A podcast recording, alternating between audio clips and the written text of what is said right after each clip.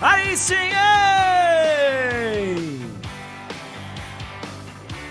Muito bom dia, salve, salve, estamos chegando!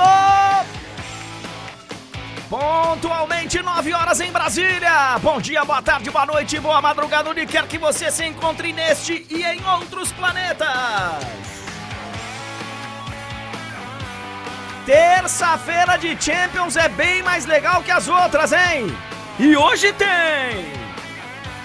Vamos falar ao vivo com Clara Albuquerque, direto de Milão, com Marcelo Beckler, direto de Hamburgo, onde joga o Barcelona contra o Shakhtar Donetsk, e com a Tati Mantovani, direto de Madrid. Hoje, para participar do programa, precisa de passaporte?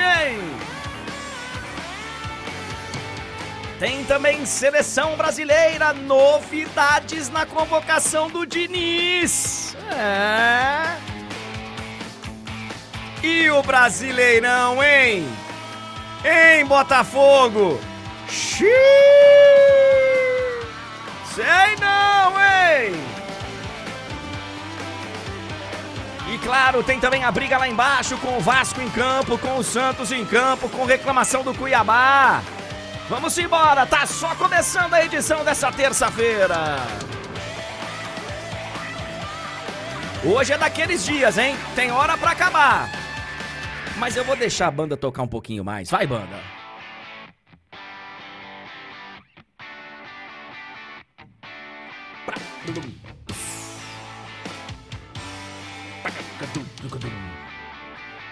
Bem demais essa banda!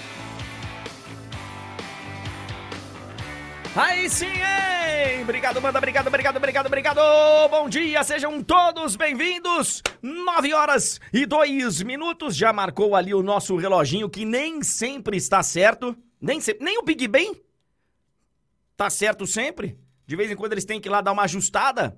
Imagina o, o meu aqui que funciona com uma alimentação UBS bem mais ou menos. UBS não, USB. É, bem mais ou menos. Olha aqui, ó. Bom dia, sejam todos bem-vindos.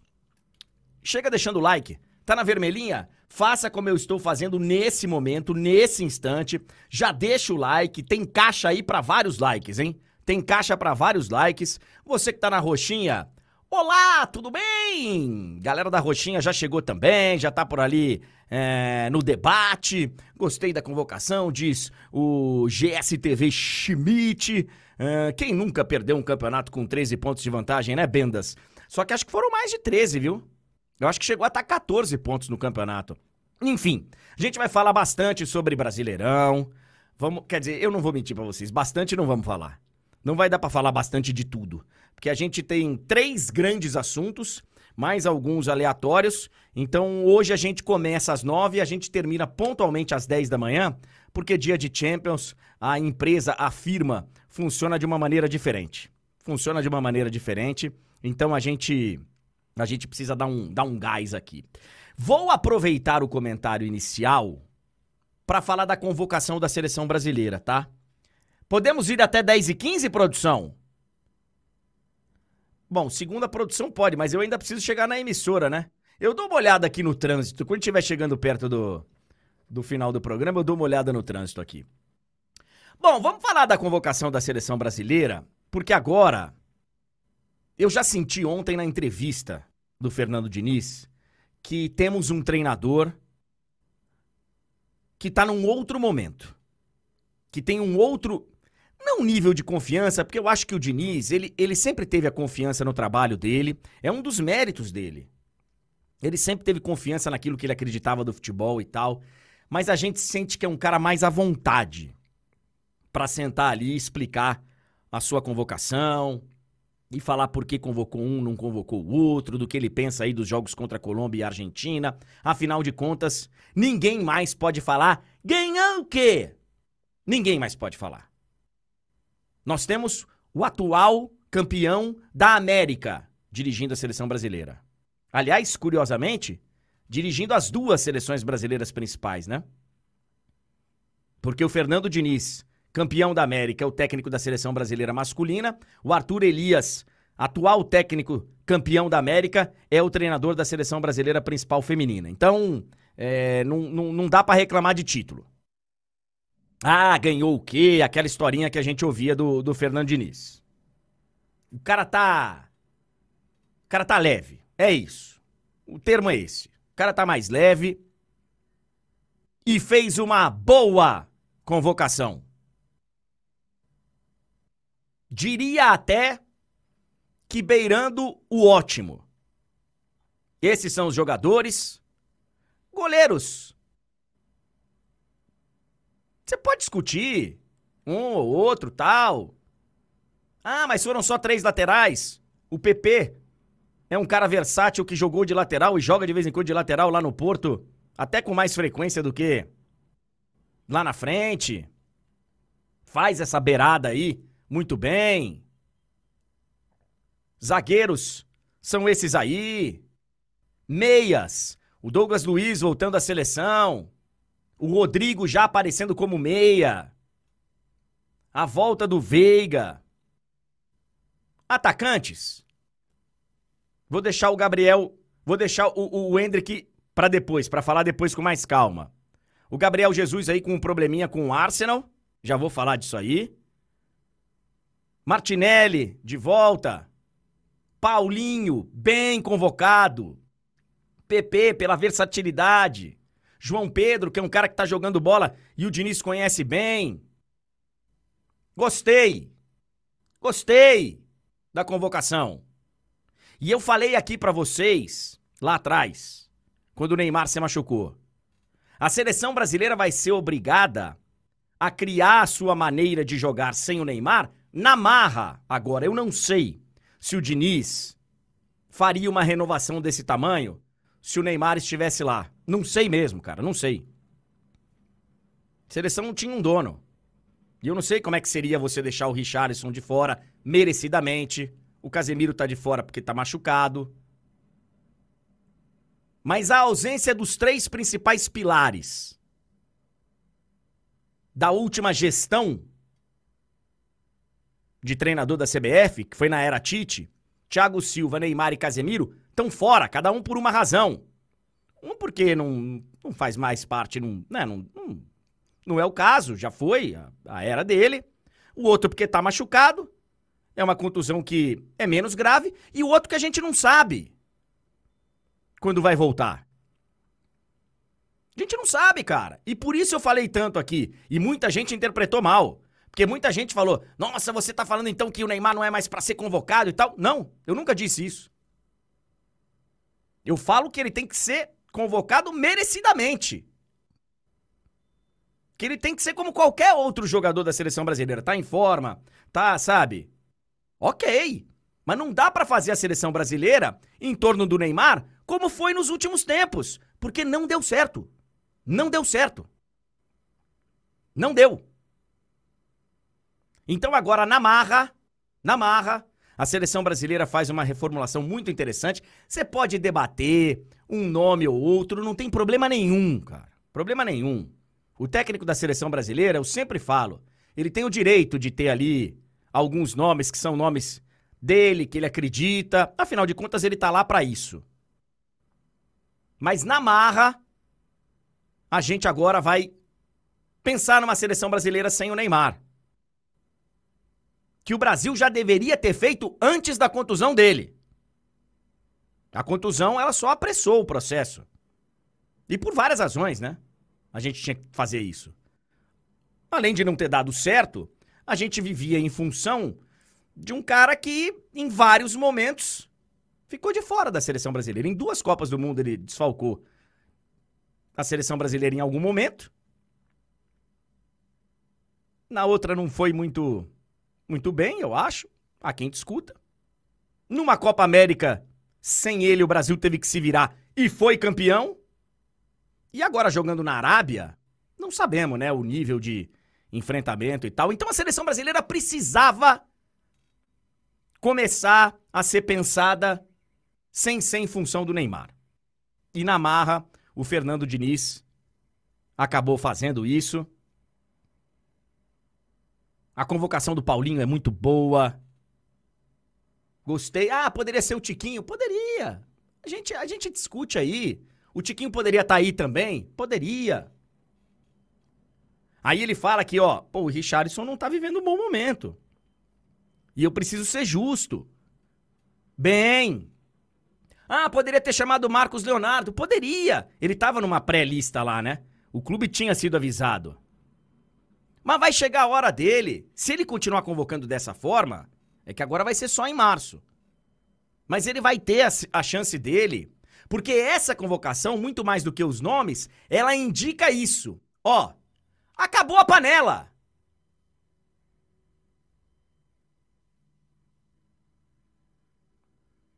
Acabou aqueles nomes carimbados que a gente viu aí os últimos anos todos. Agora, para chegar na seleção, vai ter que estar tá jogando bem. Então, o recado que é dado com essa lista me agrada muito. Me agrada muito. Debatendo aí um nome, outro, podemos debater. E eu gostei muito da convocação do Hendrick, cara. Eu gostei muito da convocação do Hendrick. Aliás, o GE, o Globo Esporte fez uma um levantamento fantástico do Hendrick, que é o jogador mais jovem a ser convocado para uma seleção brasileira principal desde Ronaldo em 1993. GE fez um levantamento de grandes atletas aí da história do futebol brasileiro, do que eles conquistaram antes do, dos 18 anos.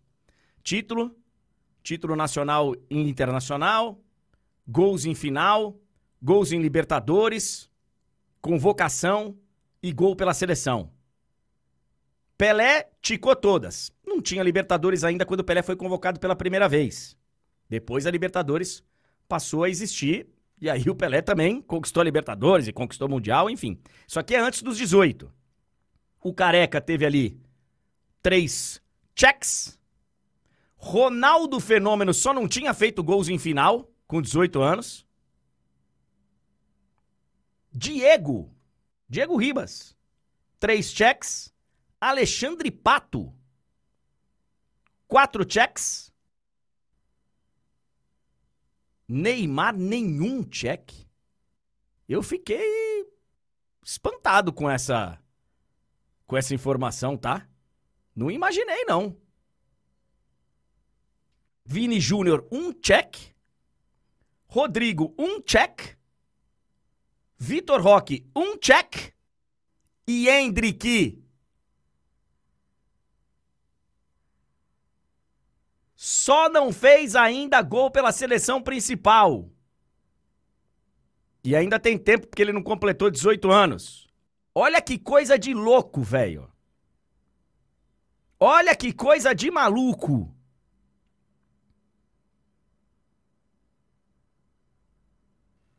E tem gente que vai discutir. O Vitor Roque, se ele tivesse condição, eu acho que ele teria sido chamado também. Eu acho. E como disse o Diniz ontem, a gente não sabe se o Hendrick vai ser esse fenômeno. Mas é preciso.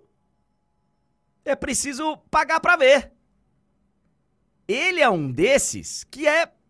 que vale a pena pagar para ver. Você fala, é novo, é jovem, não é o que acontece comumente. Vem cá, vem cá que eu quero ver esse menino na seleção brasileira. Vem cá que eu quero botar a camisa amarela de repente num Brasil e Argentina e ver o que que acontece. Eu posso estar muito enganado, cara. Mas eu gostei bastante da convocação do Diniz.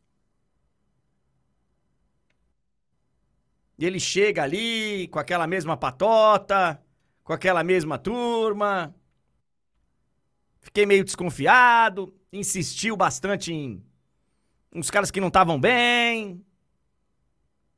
E aí, de repente, por necessidade, ele foi obrigado a pensar numa nova seleção brasileira. Eu não sei se a seleção brasileira teria tido essa reformulação se o Neymar tivesse lá ainda. Se não ia continuar a mesma patota e tal, porque, né? É difícil desagradar quem é o, o bambambam bam, bam lá dentro quem é o líder aí da, da, dessa geração. Mas a oportunidade apareceu, o Diniz pegou, e eu vou torcer ainda mais pela seleção brasileira contra a Colômbia e contra a Argentina. Porque, mesmo debatendo um nome ou outro, eu gostei bastante. Parabéns, Diniz, pelo título da Libertadores e pela boa convocação, garoto. Nove horas e 16 minutos.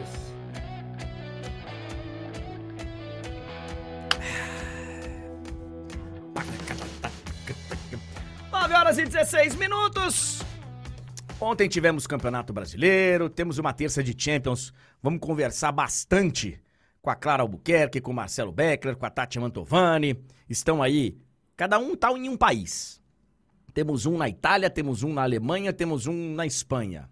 E a gente vai falar disso, mas eu acho que a outra grande notícia do dia, pelo menos até da uma e meia, quando começa o nosso pré-jogo, o Túlio Ligeiro, foi o resultado de ontem. Botafogo e Vasco. Vasco e Botafogo. A vitória do Vasco em cima do Botafogo. E vou te falar um negócio. Vou te falar um negócio. O Data Carecation, que ainda não havia se pronunciado, que ainda não, não tinha divulgado as suas chances de título atualizadas, Data Carecation, ele, ele funciona esporadicamente. Na oficial da UFMG, é, UFMG, da Universidade Federal de Minas Gerais, caiu para 35%. Chances de conquista de título, 35%. Ela era de 90, cinco rodadas atrás, quatro, cinco rodadas atrás, era 90% a chance. Agora 35. Red Bull Bragantino 32. Palmeiras 25.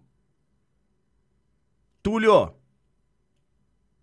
Nesse momento o Botafogo não é mais o principal candidato ao título. Incrivelmente, no Data Carecation temos confronto direto Red Bull Bragantino e Botafogo. O Red Bull Bragantino passou a depender só dele também para ser campeão meu jovem, temos um championship. O campeonato está bem aberto. Tulhão, bom dia. É, bom dia, André. Bom dia para todo mundo que nos acompanha. Então, se eu entendi direito, pro Data Carecation, o Red Bull Bragantino nesse momento é o favorito, é o principal candidato ao título. Não. Nesse momento, o Data Carecation informa que Red Bull Bragantino e Palmeiras estão empatados tecnicamente ali na ah, tá é aquela margem de erro. Estão empatados na margem de erro. Porque o Red Bull Bragantino tem a vantagem do confronto direto, mas esse confronto direto pode terminar empatado. É, pode, ser, pode acabar sendo mais vantajoso pro Palmeiras, né, que tá ali de botão. E aí o Palmeiras tá ali, ó, só.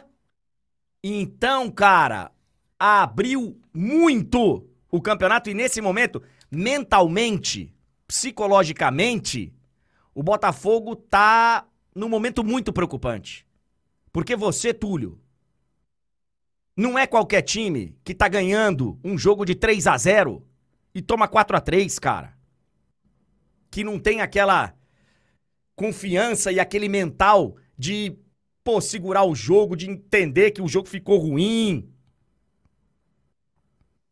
Eu acho, e, e eu falei para você, nessa reta final, tem um aspecto muito interessante do Red Bull Bragantino.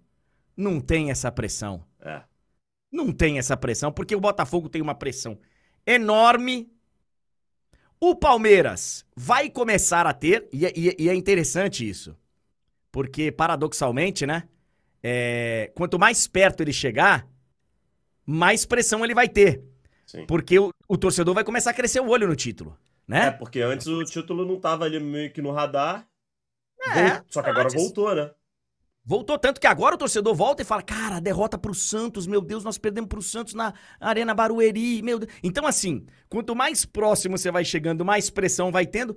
E o Red Bull Bragantino, a pressão em cima dele para título externa é zero! Zero!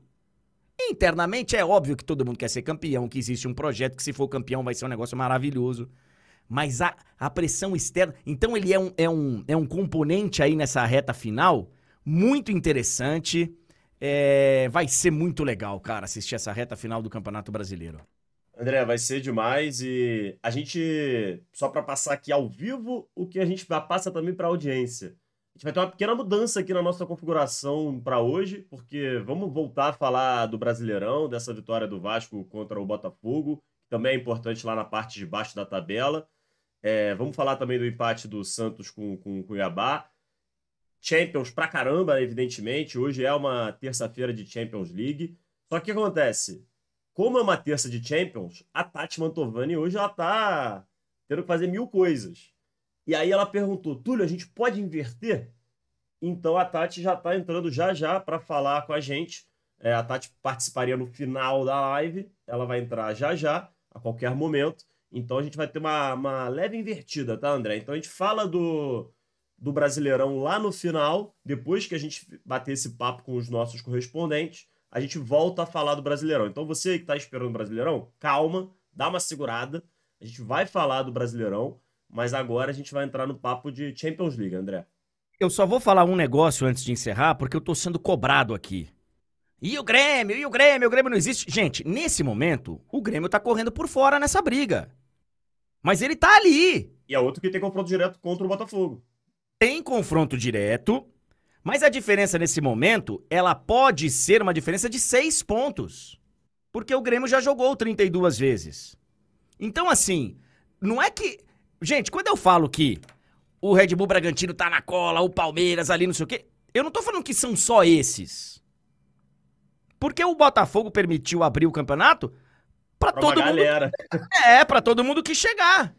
Tanto, então, André, assim, que no, o, o, os pessimistas, né? O, e tem muitos na torcida do Botafogo, em toda a torcida tem, né? Já tem gente com medo de ficar fora do G4, de verdade, cara. De verdade. Não é, não é, não é meme, não. Tem torcedor do Botafogo sabe, com medo de ficar fora do G4.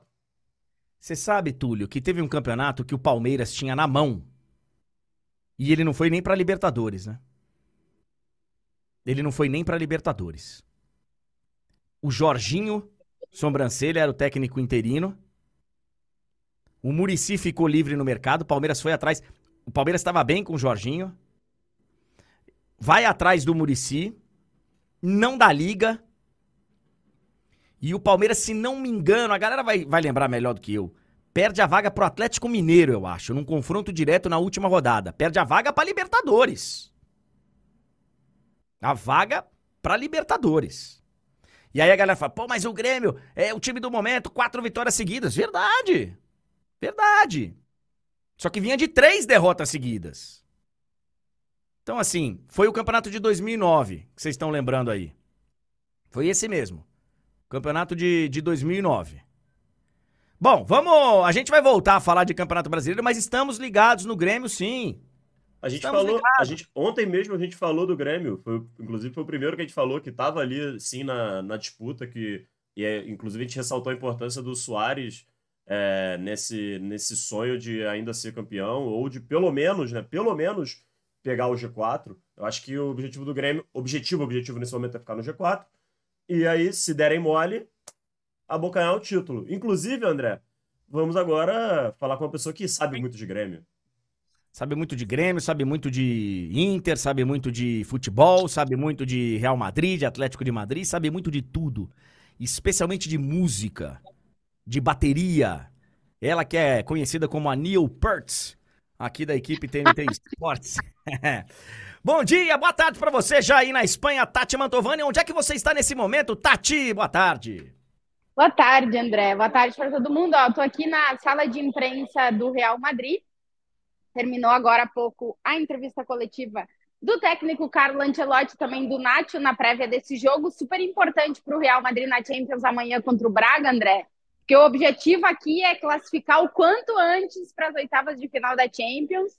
Então, o Real Madrid está encarando o jogo de amanhã como um jogo importante rumo às oitavas de final, que é sempre o, objetivo, o primeiro dos objetivos do Real Madrid na Champions, né? Passar da fase de grupos, coisa que fez todas as vezes na história da era moderna da Champions, desde que inventaram fase de grupos, o Real Madrid sempre avançou até as oitavas e quer fazer isso quanto antes, por isso o jogo de amanhã contra o Braga é importante aqui para o Real Madrid, André. Ô, ô Tati, é... você nesse momento tá no banquinho? É... Ou, ou não, não, Precisa, não precisa do banquinho, você tá sozinha, Não, né? sabe, sabe, sabe por quê? Tá, tá bonito aqui, porque eu tô em cima do palco aqui, ó, que, que colocam ah. as câmeras, é. entendeu? Aí fica, aí fica bonito, assim, parece que eu tô num, em cima de alguma coisa, assim, a perspectiva. Mas tô sem o banco, ele tá aguardado, porque daqui a pouquinho ele vai lá pro Metropolitano, André. É, nessa sala de imprensa aí, eu vi de perto um, um, um, um cumprimento muito legal, uma reverência muito legal de Zidane para Sávio Bortolini. Foi a primeira entrevista coletiva do Zidane numa partida de Champions. Ele tinha assumido o lugar do Rafa Benítez, né, quando ele chega. E estávamos aí na coletiva, a gente estava fazendo um jogo em loco, que eu não me lembro qual foi o jogo, mas o, o Zidane estava estreando e o Zidane, quando senta na, na mesa de entrevista, que vê o Sávio sentado ali, fala, Bortolini! E, e foi muito legal, e eu só observando, né, de... E aí foi o mais legal ainda, porque aí depois eles se cumprimentam e tal, e eu fico ali de pertinho. E aí no dia seguinte a gente foi lá no Atlético de Madrid, Tati. E aí o Simeone faz a mesma coisa com o Sávio. Aí o Sávio não se aproxima. E aí eu, falo, aí eu brinquei com o Sávio, eu falei, ô Sávio, eu não, vai que ele me dá uma canelada, vai que ele me dá uma entrada. Eu, evidentemente que, é uma, que, foi uma brincadeira. Ô, ô, Tati, mas olha aqui, ó. É, vamos de Real Madrid primeiro. É, hoje, o, o, hoje o jogo é o Atlético de Madrid aí, né? O Real Madrid é Isso. é amanhã. Amanhã, inclusive, eu estarei nessa transmissão com você e tal. É, mas repercutiu aí o título do Marcelo e o pedido de desculpas do Marcelo e falando assim: o pessoal de Madrid vai entender. Mas esse é o, é o título mais importante da minha carreira, o título do Fluminense, ô Tati? É, repercutiu muito, evidentemente, o título do Fluminense. Eu acho que se o Marcelo não fosse jogador do Fluminense, não se falaria tanto da final e do título da Libertadores por aqui, mas como o Marcelo, representante de tantos anos do Real Madrid, conquistou a Libertadores, aqui se falou muito sobre essas palavras, André. É interessante ver que teve uma repercussão, mas a repercussão, pelo menos a sensação que eu tive, foi bastante positiva. Dos torcedores do Real Madrid em redes sociais comentando que é óbvio que eles entendem, porque afinal de contas é onde o Marcelo começou a sua carreira, né? E ganhar o título continental que o clube não tinha com ele nesse retorno, evidentemente que ganha toda essa expressividade. Mas se o Marcelo não estivesse jogando no Fluminense, André, a repercussão aqui da Libertadores teria sido praticamente nula. Como está o Marcelo, teve uma grande repercussão aqui o que aconteceu no sábado. Sobre Jude Bellingham, ele estava com um problema no ombro. Teremos Bellingham em campo amanhã contra o Braga? A gente só vai saber amanhã, André, porque o Ancelotti falou na coletiva aqui que o Bellingham é, participou do treino com o Real Madrid, não fez todo o treinamento, a gente só pode acompanhar 15 minutos. Eu até registrei algumas imagens do Bellingham fazendo um movimento estranho, tentando se adaptar ao incômodo que ele está sentindo depois dessa luxação no ombro. E o Ancelotti falou que amanhã ele, junto com o Bellingham, vão decidir se ele vai ou não para o jogo. Eu imagino que ele será relacionado, a lista de relacionados para o jogo do Real Madrid vai sair hoje ainda, daqui a pouquinho, acredito que será relacionado e aí será uma decisão do Ancelotti com o jogador se ele joga ou não amanhã contra o Braga. Como que é o incômodo dele aí do, do ombro, Tati? Gostei. Assim, ó, assim, ó, ele, ele fez, eu vou fazer o gesto que eu gravei, ele fez assim, que é uma, um gesto que ele faz durante o treino, e depois ele ficou fazendo assim, ó, André, para ver se o ombro estava no lugar. Aparentemente tá ali o ombro, mas deve estar tá doendo, né? Porque luxação é luxação. Você sabe que Túlio Ligeiro fez muito esse movimento nas pistas de dança lá em Niterói, quando ele dançava Macarena. É, Túlio Ligeiro foi um grande. Mas Túlio... esse. Túlio Ligeiro ganhou Macarena... alguns concursos. Não, não, mas é que. Né, é, tal. Túlio ganhou alguns concursos. De primeiro foi de lambada e depois de, de Macarena. É verdade. O, Eu o... gostaria de ver esse vídeo aí, André. Será que tem? Não tinha celular. Ah, o celular então... não era permitido nesse tipo de, de evento. É, o Tati, hoje, hoje a gente está na correria, então para falar rapidamente do Atlético de Madrid, acho que a grande notícia aí dos últimos dias de Atlético de Madrid, que vai jogar contra o Celtic, foi a ampliação do contrato do Simeone, que vai ficar agora aí direto 40 anos, é isso? Mais ou menos. Ainda não é oficial, André, mas deve ser nos próximos dias até 2027. Lembrando que agora em dezembro completa 12 anos de Simeone no comando do Atlético de Madrid, ou seja, a gente teria uma vida inteira de Cholo Simeone e parece que está tudo certo. Estão terminando aí de concretizar alguns pontos do contrato, mas é, é, o objetivo do, do Atlético de Madrid continuar com a estabilidade que ganhou com o Cholo Simeone, por isso deve ser oficial essa vinculação do técnico argentino até 2027 com o Atlético de Madrid nos próximos dias, André.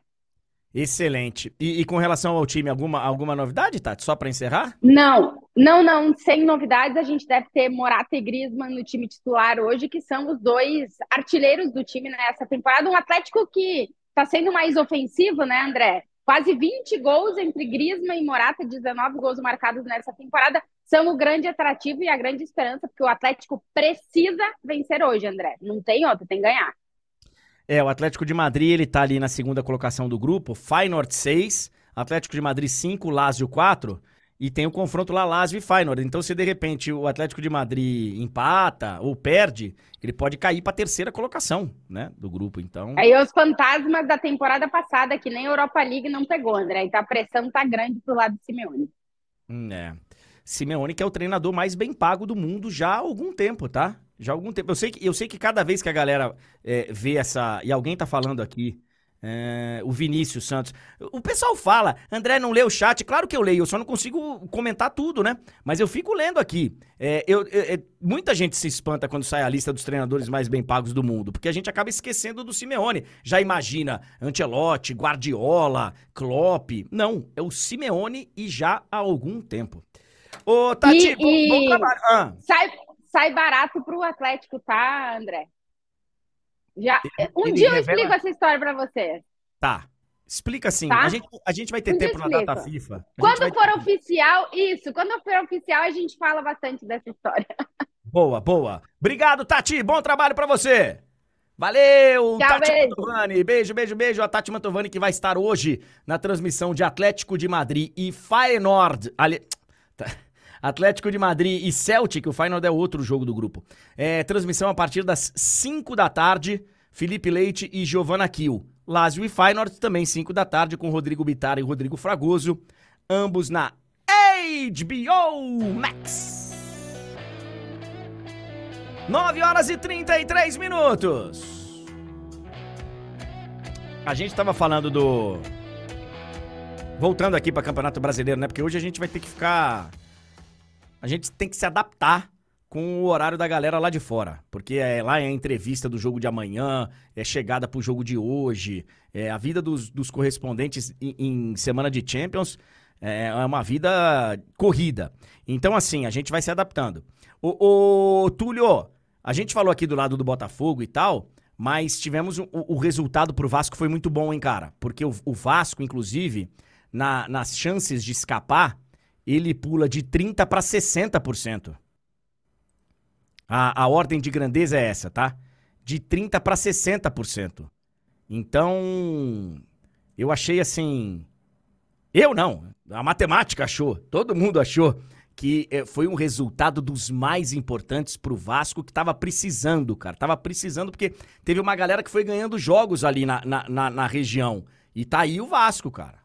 É, essas duas vitórias consecutivas importantíssimas e coloca o Vasco ali num bolo, né? Tá, tá um verdadeiro bolo ali agora de muita briga para ver quem não vai cair. E assim, o próprio Goiás também, que venceu na última rodada, também segue vivo, tá? Tinha gente colocando aí que o Goiás já estava já tava rebaixado, não está. Quem já está rebaixado, André, matematicamente, é o América Mineiro. Já temos é o nosso primeiro rebaixado assim confirmado não há chance alguma, segundo a, a UFMG, do América escapar. É aquilo, né? Já todo mundo já estava contando o América rebaixado, assim como todo mundo conta o Curitiba, mas agora é oficial, André. É, e, e o Curitiba tem nesse momento 99,9977% de chances de cair. É na terceira casa, é, é na casa dos milésimos de segundo que, que, tá, que ainda tem uma, um pequeno fio de esperança, e é mesmo um pequeno fio de esperança para o Coritiba. América Mineiro já rebaixado, Coritiba praticamente rebaixado. Vamos ver o que vai acontecer aí, porque a rodada do final de semana promete também, diga. É, não, então. E aí eu ia falar que essa briga de Vasco, Santos, Bahia, Goiás, Cruzeiro. É, dá para você ir subindo para mais gente. Tá? Corinthians! Tá? Exatamente. Corinthians, Cuiabá. É, o, a pontuação, como a gente vinha alertando nos últimos dias, pode ficar bem alta, André, para escapar. Você, tem, é, você, tá, tá com o site aberto aí? Tô. nesse momento, a pontuação para você realmente falar, cara, vou escapar e mesmo assim ainda vai ficar com 6% de chance de, de cair, 46. Com é, 45. Não mudou, não mudou muito, então, é. do que a gente viu, né? Com 45, você tem 23% de chances de cair. Isso, Mas aí, já, gente... isso aí já mudou legal. Era, era uns 15. É, é. Pois é, pois é. Bom, a gente, a gente, vai, a gente vai falar mais sobre isso, é, sobre o Campeonato Brasileiro, depois da rodada da Champions. 9 horas e 36 minutos, ela está entre nós. Nossa, boa baiana, não é que ela é boa baiana, ela é excelente baiana. E eu estive lá fiscalizando a nossa terra, Clarinha, tá tudo certo, tá tudo bacana, é, tudo maravilha na boa terra. E você está aí no San Siro, em Milão. Você não é fraca não, hein, Clarinha? Boa tarde para você. Muito boa tarde, André. Tô aqui em frente ao estádio San Siro, me sentindo totalmente em casa. É, essa é a verdade. E que bom que tá tudo certo lá na Bahia. No final do ano, aproveitarei um pouco de família no Natal e Réveillon, mas já tô ligada nos ensaios de verão, no batuque, na timbalada que vai rolar no início de janeiro, porque estarei lá. E eu também. Eu, dia 29, se Deus quiser, tô chegando. Eu, na verdade, eu quero ir antes. Mas Natal, ficar aqui com a família e tal. E aí depois eu.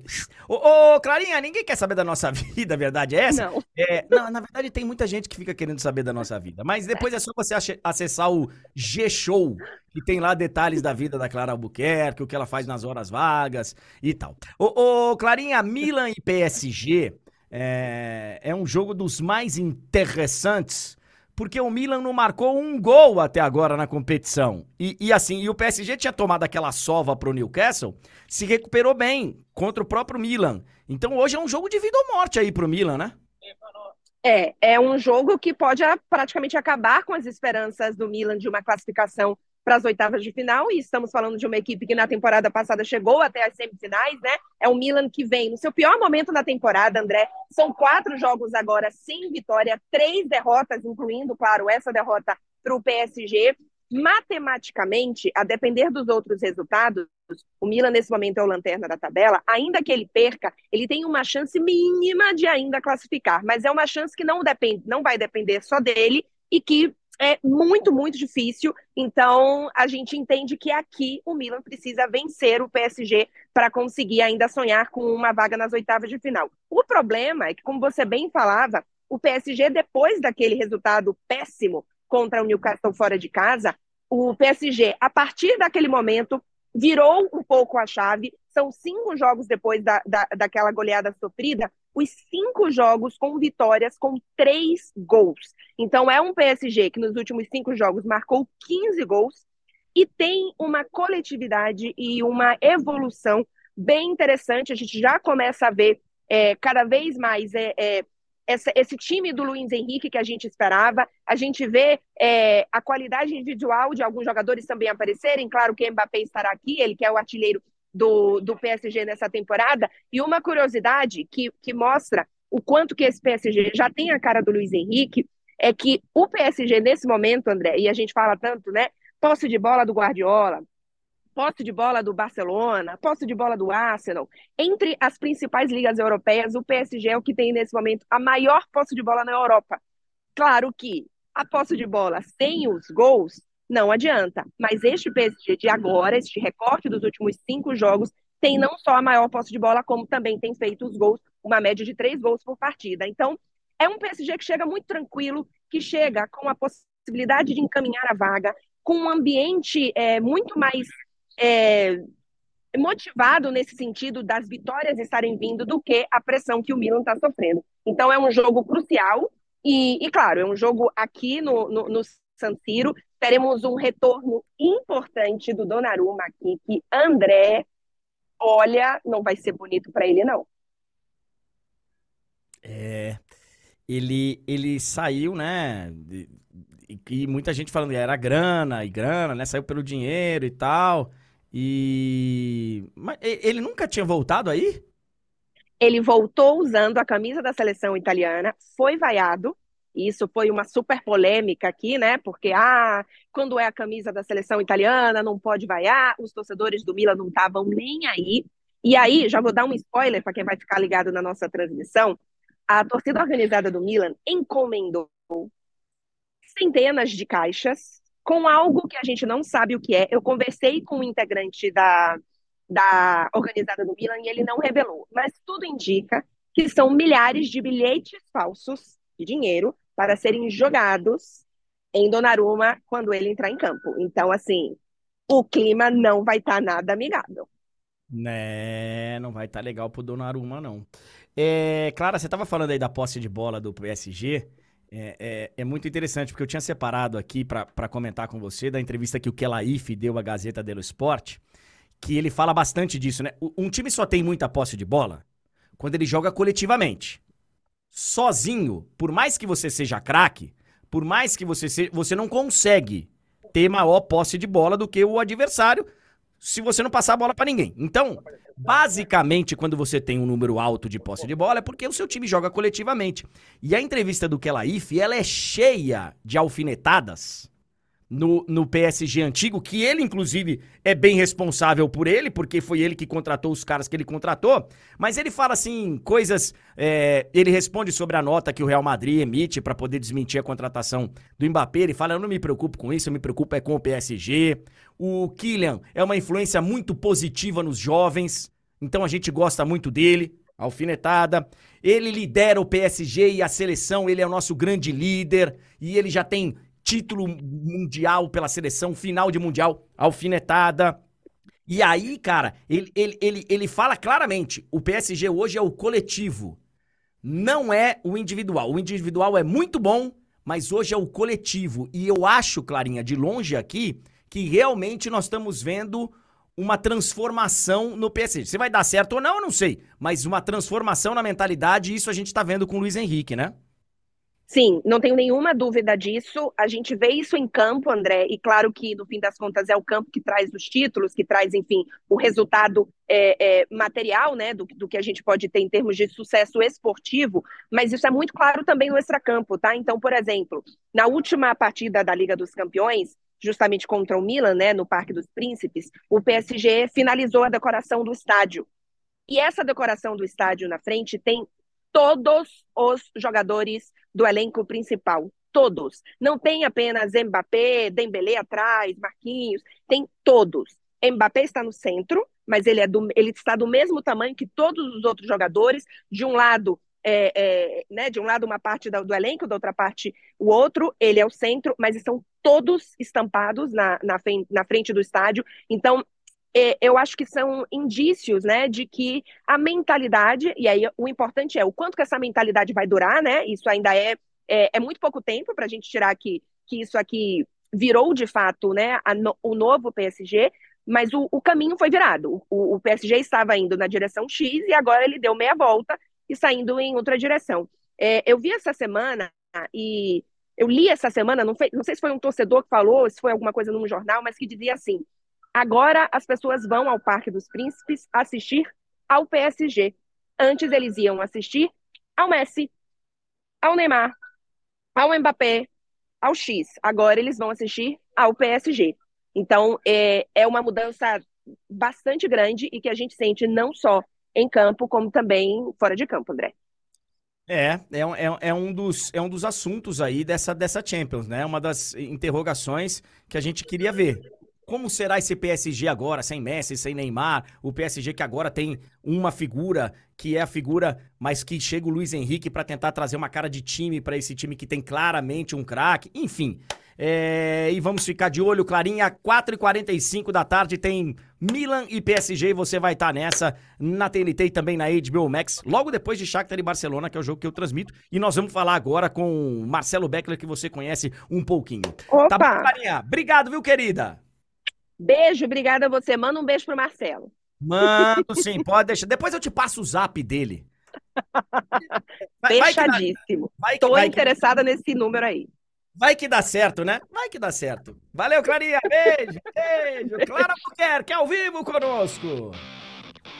Tumpá, tumpá, turubá. A gente tá falando de zap. Eu não sei se você viu, Túlio. É, a notícia vem lá de Manchester. O Jadon Sancho tá lá enroscado com o. com o Ten Hag, né? Tá treinando em separado tal, lá no United. E eu fiquei sabendo. Ok, ok, ok. Eu aumento, mas não invento. A informação é a seguinte, cara. Os jogadores tiraram o Sancho do grupo de zap. Tiraram o Sancho do grupo de zap dos jogadores do Manchester United. Ah, velho, aí é o seguinte, hein? Aí é uma notícia daquelas que. O que você vê de notícia hoje nos portais do Brasil? Fulano deixou de seguir Fulano. Ah, lascou. Lascou. Deixou de seguir? Ave Maria. Não curtiu tal foto? Eita! Ou curtiu outro Ou povo. curtiu? Ou curtiu? E recadinhos, né? É.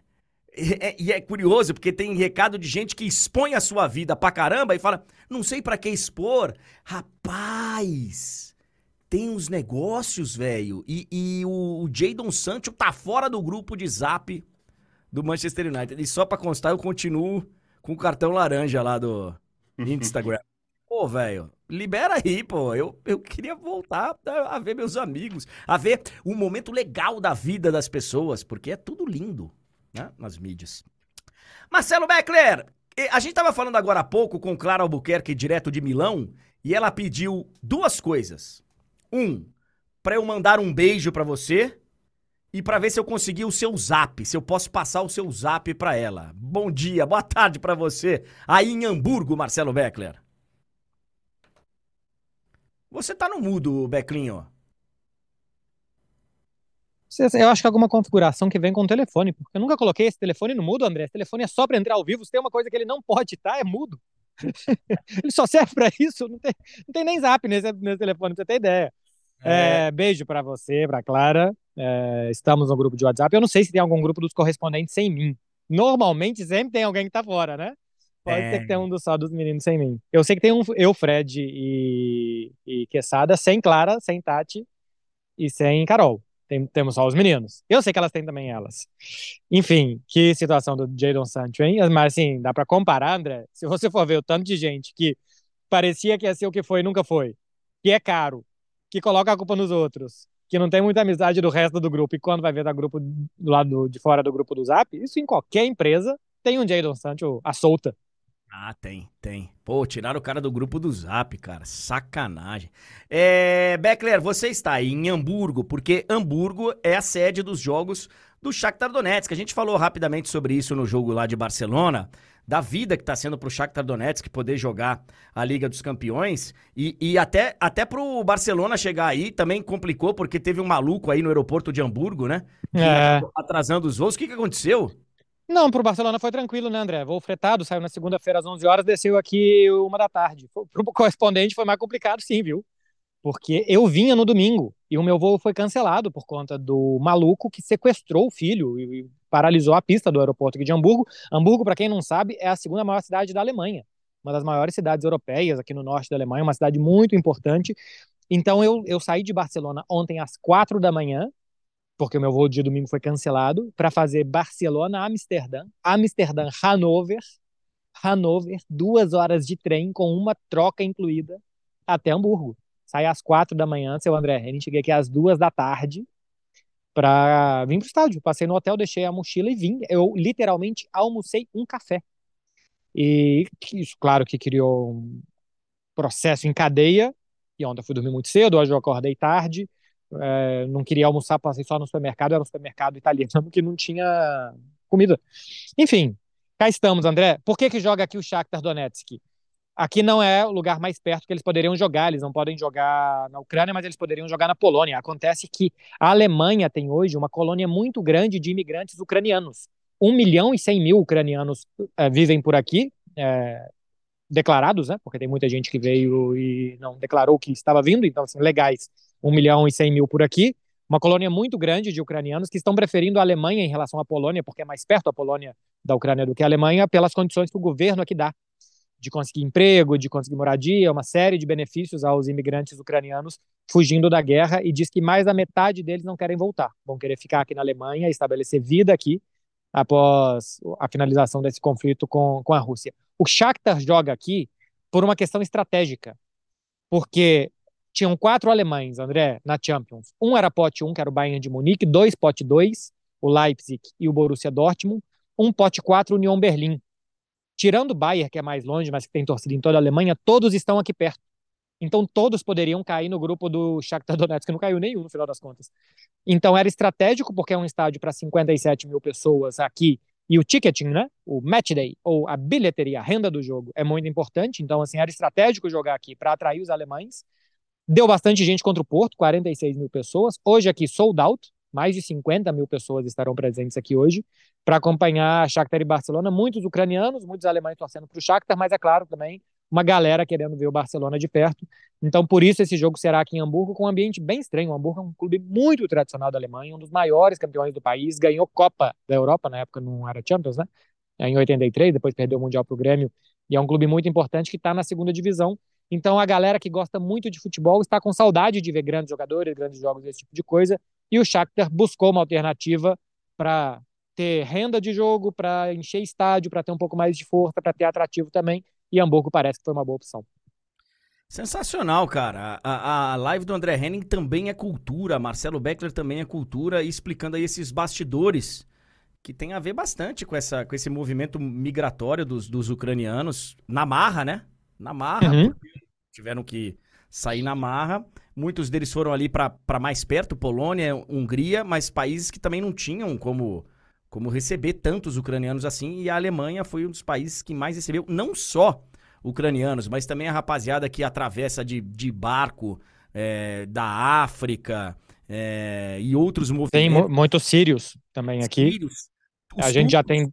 Um Sim, pouco sim, a gente. antes, é, né? os, os turcos já são desde quando se, se fundou a Turquia, né? Desde o fim do Império Otomano, Isso. depois da Primeira Guerra Mundial. Os turcos já estabeleceram vida aqui, tanto que o Ilkay Gundogan, que joga no Barcelona, tem de- de- é, descendência é, turca. Mesut Özil, né, que jogou na seleção alemã e tal também, e vários e vários outros. Então, assim, a Turquia já já está na segunda ou terceira geração por aqui.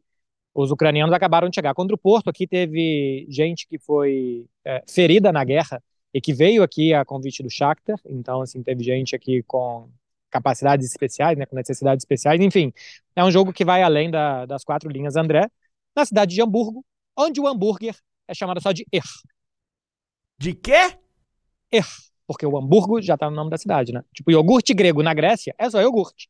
Hambúrguer, aqui, André, é só Er. Putz, eu demorei ainda uns 10 Não, essa não era fácil, não. Essa não era, essa, essa não era fácil nem boa, mas foi o que deu pra fazer. procurando o nome em alemão aqui, fui pro HD alemão, que não é muito grande, que né, ocupa pouco espaço na memória, mas Não, mas aqui, achar. você já disse, né? O er é um sufixo de coisa que pertence àquele lugar. Por exemplo, a cerveja, a Erdinger, é porque ela vem da cidade de Erding. Então. Erdinger é o que vem de Erdinger. É, então, hambúrguer é porque vem de Hamburgo. Assim como Frankfurt, o cachorro-quente, é de Frankfurt. Porque é muito difícil ter carne por aqui, né? Então, tem muita carne processada, tem muita carne que você pega uma qualidade de carne um pouco pior e amassa ela e tritura ela até virar um hambúrguer. E por isso surgiu o hambúrguer nessa cidade que a gente está falando. E eu vou sair daqui sem conseguir comer um hambúrguer em Hamburgo, eu vou ficar frustradíssimo, e isso Não. vai acontecer. Porque hoje já era, e amanhã eu vou às 10 da manhã. Nem que você come, coma um hambúrguer no aeroporto amanhã, cara. Se vai vira. ser o jeito. Daquele, de uma rede norte-americana que não tem absolutamente nada a ver com a cidade, mas vai ser o jeito. Hamburgo, é como o Beckler falou, uma das principais cidades da, da, da Alemanha e tem um porto movimentadíssimo. Fica lá no norte, pertinho da Dinamarca. Ô, ô Beckler, é, com relação ao Barcelona, o primeiro jogo foi um jogo que o DM tava cheio. Agora deu uma, Uhum. deu uma esvaziada para esse jogo agora? Isso, só tá o Frank de Jong, porque ainda tem dor no tornozelo, clinicamente está curado, mas ainda tem dores, e o Sérgio Roberto com lesão muscular. De resto, Lewandowski, Rafinha, Pedro, Condé estão todos de volta, eh, já jogaram, o Pedro jogou alguns minutos e jogou muito bem contra a Real Sociedade, Lewandowski já foi titular, o Rafinha entrou no segundo tempo, a tendência hoje é que Leva e Rafinha comecem jogando, e Pedro no segundo tempo, de um clube que não sai do divã nunca, seu André Henning. O Barcelona perdeu do Real Madrid jogando bem, críticas. Ganhou da Real Sociedade jogando mal, críticas de novo. Parece que o Barcelona vem de duas derrotas seguidas, sendo que ele vem de uma vitória no último minuto de jogo contra a Real Sociedade. Vai ser um time muito mais encorpado, mas também assim, poupando alguns jogadores.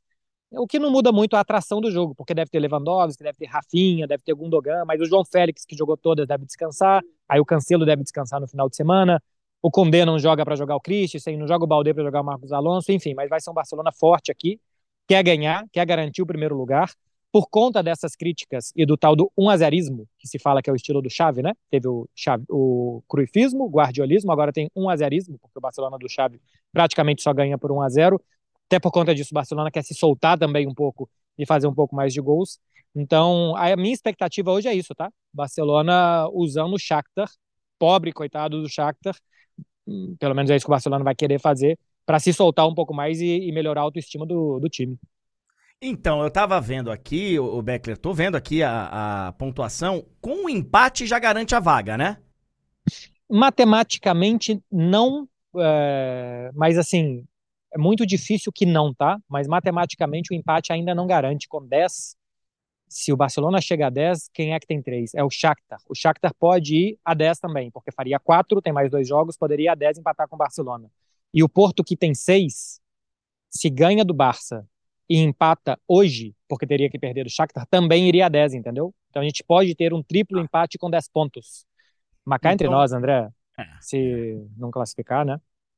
É, aí já. Cuidado, última avaliação. O, é, é, a gente só tem que tomar cuidado aí, que a gente tem alguns exemplos aí de. Não, eu tô brincando, eu tô brincando é tipo... é porque o, o, ah. o, o, jeito que o Beckler falou lembrou Fala Zezé.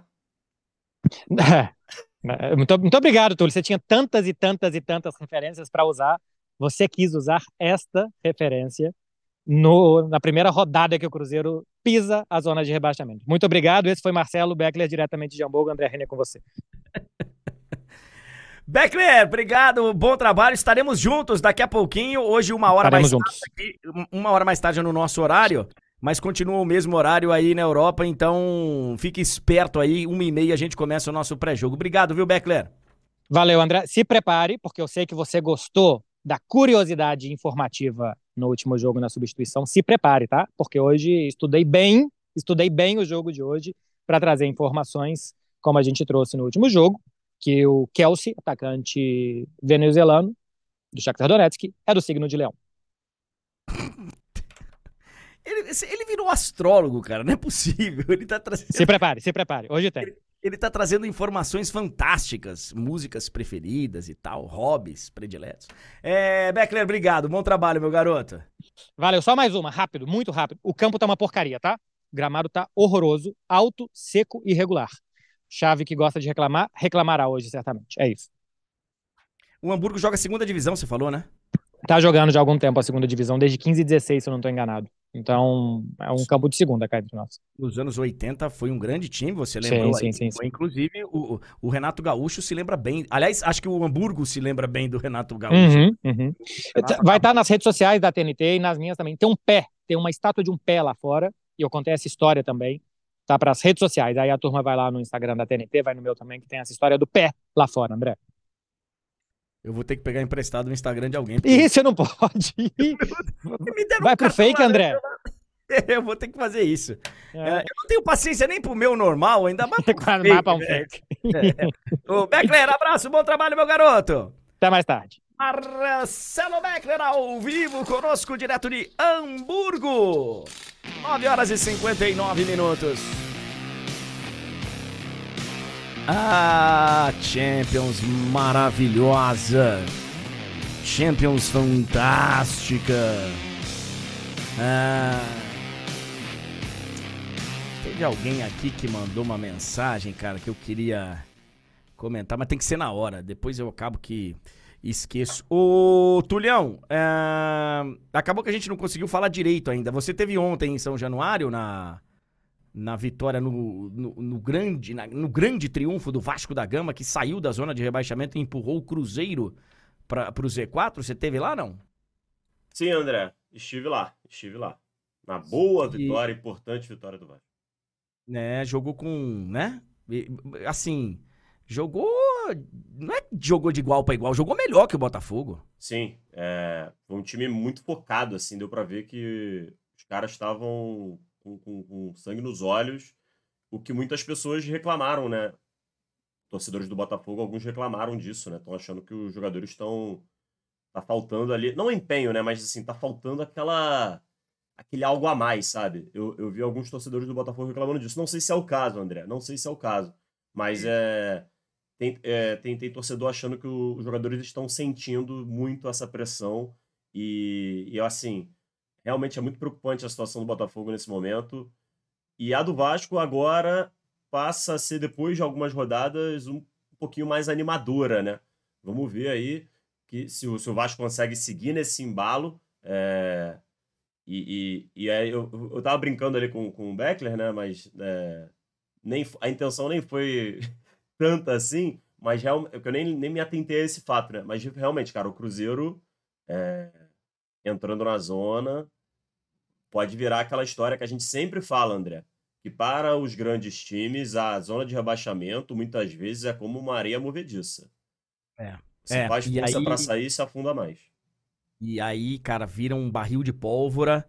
Já não tá um, um clima tranquilo, né, pro Ronaldo, pros jogadores, pra. E, e o, o, Cruzeiro vai tentar se recuperar contra o Vasco, justamente, né? Sim. É que esse jogo da próxima rodada ele vai ser só no dia 22. Isso. Então, o próximo jogo mesmo do Cruzeiro é contra o Coritiba. Esse jogo, Coritiba e Cruzeiro, é final de Copa do Mundo. Como vai ser o Cruzeiro e Vasco, eu acho. Sim, como vai ser também o Vasco e América, como vai ser todos os jogos desses times até chegarem ali na pontuação para escapar, André. É, enquanto... E, e, eu, vou, eu vou te falar um negócio, ô Túlio. É, assim, o, o, o extracampo, ele influencia muito, tá? Nesse momento. Por exemplo, eu acho que a declaração do Textor, aquele dia, fez mal pro Botafogo. Fez mal. Eu até li uma análise de alguém sobre isso, falando assim, cara, é, os jogadores do Botafogo estão falando agora é só de arbitragem, de arbitragem, e, e de repente não estão olhando pro momento que de desempenho dos, do time individual, coletivo. E ele até usou um exemplo, pô, é que eu não realmente eu leio tanta coisa que eu, que eu acabo não, não marcando de todo mundo. Ele fala assim: teve a entrevista do intervalo do Botafogo foi com um jogador, que eu não vou lembrar quem é, e ele passou a entrevista inteira falando de arbitragem, inclusive de outros jogos de lances de outros jogos. O foco não tava na partida 100%, que o cara tá falando de, de outro jogo, né? O, o, Texter tá, o Texter tá falando que tem um, um complô, que o presidente da CBF tem que cair, né? Que tem que a arbitragem, que tal. E assim, cara, faz mal, bicho. Sim. Faz mal. Se não tiver tudo alinhado bonitinho, o Textor de repente chegar no vestiário e falar: rapaziada, é o seguinte, vocês não vão falar porra nenhuma de arbitragem. Eu vou lá, eu vou dar minha cara para bater, mas a, a briga é minha. A briga é minha, a briga é de gente grande. Vocês, vocês têm que jogar bola. Vocês têm que jogar mais bola. E aí, cara, porque senão vai complicar. Foi o Tietê. A galera aqui da, da Roxinha me fala. E. A galera da Vermelhinha também. Foi o Tietê. É, André, a gente já destacou isso ontem, né? Cara, é, é uma sequência muito preocupante. E quem tá vindo atrás tá bem, né? Você pega aqui, ó. Você olha o, o Botafogo só vermelhinho, né? E aí você é. olha Palmeiras, Bragantino, Grêmio, Atlético Mineiro, a galera que tá vindo atrás ali na caça, com exceção do Flamengo, mas que voltou a vencer também, tá todo mundo, ó, praticamente só, só vitória, só vitória. A, ó, a aproximação tá vindo em massa. 10 jogos. Se você colocar agora aquela classificação dos 10 jogos, tá ainda pior. Ah, sim.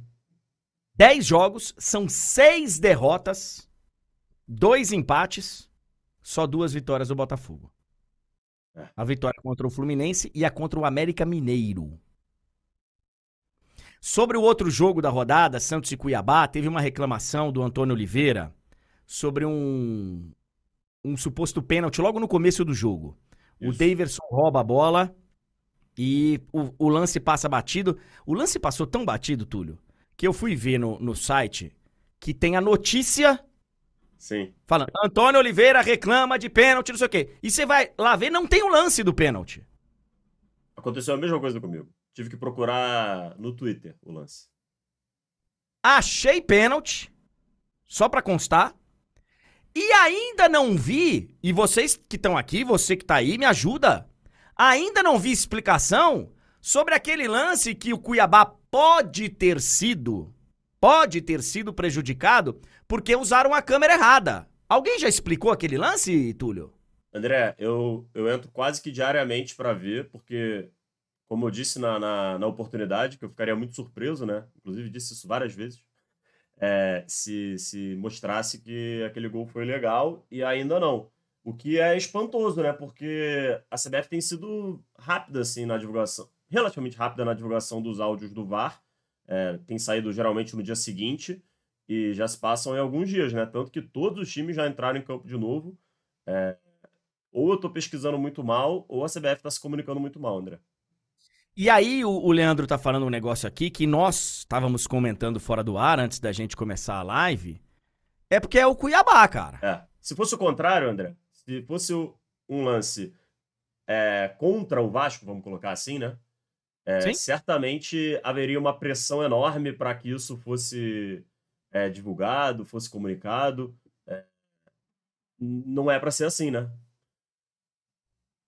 Pois é, cara. Se, se, é contra o Flamengo, o Corinthians, o próprio Vasco, ia estar tá uma gritaria. Sim. Não, eu, ia tá... o, o, absurdo, André, que eu tô pontuando é: se fosse no mesmo jogo, na mesma partida, você só inverte, inverte as camisas. Certamente estaria sendo falado exaustivamente e a cobrança provavelmente até teria surtido efeito, né? Cara, por que, que ainda não. Por que, que ainda não foi divulgado? Por que, que ainda não teve um comunicado?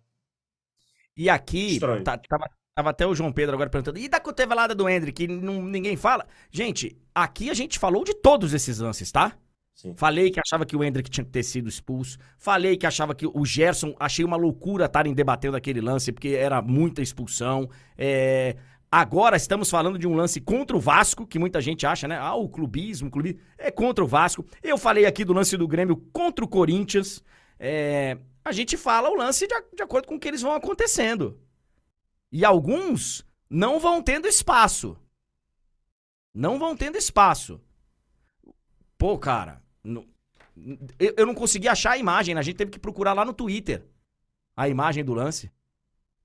É, o, esse lance aí realmente passou batido por muita gente, é impressionante. É... Esse, esse, isso aí que você falou de ver, é, Antônio Oliveira reclama, aí você clica e não tem o um negócio, é coisa de maluco, assim, é... enfim. É... Mas, André, sobre a briga contra o rebaixamento, o negócio tá, tá sinistro, tá? Esse, essa reta final de Brasileirão, nas duas pontas, vai ser um negócio de maluco. É, a briga na liberta, pela Libertadores também. É, só, só nesse momento, André, só tem um time de boa, 100% de boa no Campeonato Brasileiro. Talvez dois, mas um 100% de boa é só o Fluminense. O Fluminense está pensando já no Mundial. O Fluminense vai fazer uma grande, pré, uma grande preparação aí ah, pro, pro Mundial. O São Paulo também. É, o São é, Paulo também. É porque o São Paulo ele ainda precisa fazer ali mais três pontos, vai. Mas assim, é... enfim. Mas o São Paulo também já tá de boa. Só esses dois times estão de boa. O resto, todo mundo é claro, tirando também o Curitiba e América, né? Importante ressaltar, o América principalmente, que já está matematicamente, matematicamente rebaixado. A briga vai ser daquele jeito, André. Vai ser na unha, vai ser no detalhe. Cada pontinho vai fazer diferença. E aí, esses erros de arbitragem que a gente está falando podem acabar sendo decisivos. A gente torce para que a arbitragem pare de errar tanto, porque está errando demais, André. Tá sendo um campeonato muito bom, mas uma arbitragem tenebrosa. O Ramon Vieira tá aqui falando, Henning, o jogo do Grêmio era a abertura da Champions. A TNT quase nem falou sobre ele por conta disso. Foi o maior roubo da história. Ramon, a TNT é muita gente, tá? É muita gente. Aqui, na live do André Henning, a gente falou e não foi pouco. E não foi pouco o que a gente falou daquele lance. Não foi pouco. E a gente Agora, já lembrou ele em várias outras oportunidades. Teve uma época, André, que sempre que você olhava para a posição do, do, do, Grêmio e do Corinthians, você citava. Você falava, ó, o Grêmio tá aqui, mas poderia estar aqui. É... Poderia estar tá lá ainda, porque teve aquele pênalti que numa dessas se faz o pênalti e ia estar, tá, né? Então, assim, é... agora, eu realmente, o que eu não entro é em papo de operação salva isso, operação salva aquilo. opera- Nessa eu não entro. Nessa eu não entro porque eu vejo o árbitro errar pra todo lado. E o tempo inteiro. O tempo inteiro. Pra todo lado. Então, nessa realmente não contem comigo. 10 e 10. Olha aqui, ó. É... Só pra encerrar, Túlio, antes da nossa banda tocar a música Saideira, que também é a de introdução. Olha aqui, ó. Ontem o presidente do Fluminense, Mário Bittencourt, deu uma entrevista ao Boleiragem, que é aquele programa lá da. Os canais aí tem vários. Tem o canal da Boleiragem, o bate-papo dos ex-jogadores e tal. E esse é o programa do Sport TV.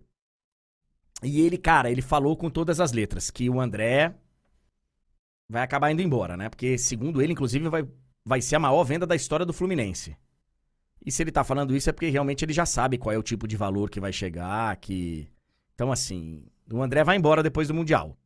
E ele falou que o Nino, que inclusive ele falou com o Nino que gostaria do- de fazer uma proposta pro Nino e que ele batalharia por isso, de ficar 8, 9, 10 anos no Fluminense, mas que o Nino tem a vontade de morar fora. Que é uma vontade dele, da família, e que é justo, gente. É justo. Então, ó, André, Nino, não sei se vai ser fácil segurar o Arias. É que dessa galera toda, a gente vai olhando, a gente vai falando, né? Pô, fulano vai ser difícil segurar, fulano vai ser difícil segurar, fulano... Mas você consegue fazer um esforço, fala, pô, eu vou perder dois, mas três eu vou segurar. Você não precisa perder todos, né?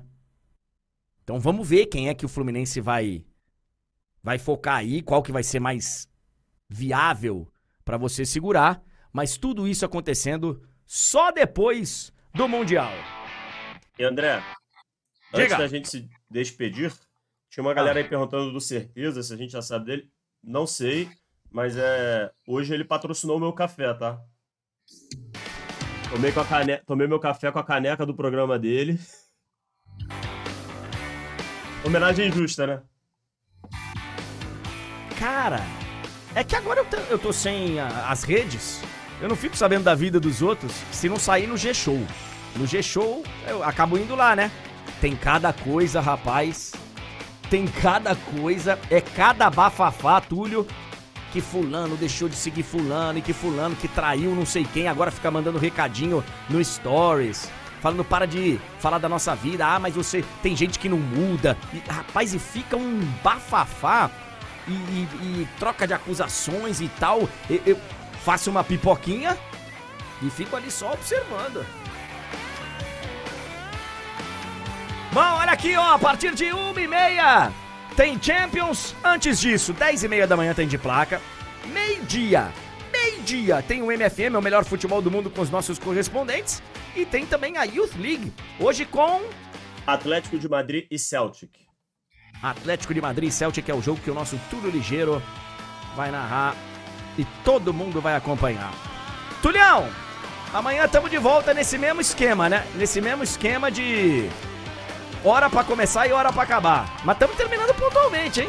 É, André, aqui a pontualidade impera. A gente já começou algum programa atrasado? Já, mas assim, 99% das vezes a gente começa na hora. Terminar é uma outra vez história. né? Terminar é Uma outra vez. história. É, uma vez. Uma vez. Cara, tem uma aqui do Nômade. Lá na roxinha. Certezas deixou de seguir o Campeonato Brasileiro, que é a notícia do dia. Calma que tem campeonato, mas não é mais favorito não. É, na Valeu, gente. Até Shakhtar e Barcelona, a partir de 1h30 na TNT e na HBO Max, que tem a primeira temporada completa de The Last of Us. Valeu, gente. Valeu. Valeu, Tulião.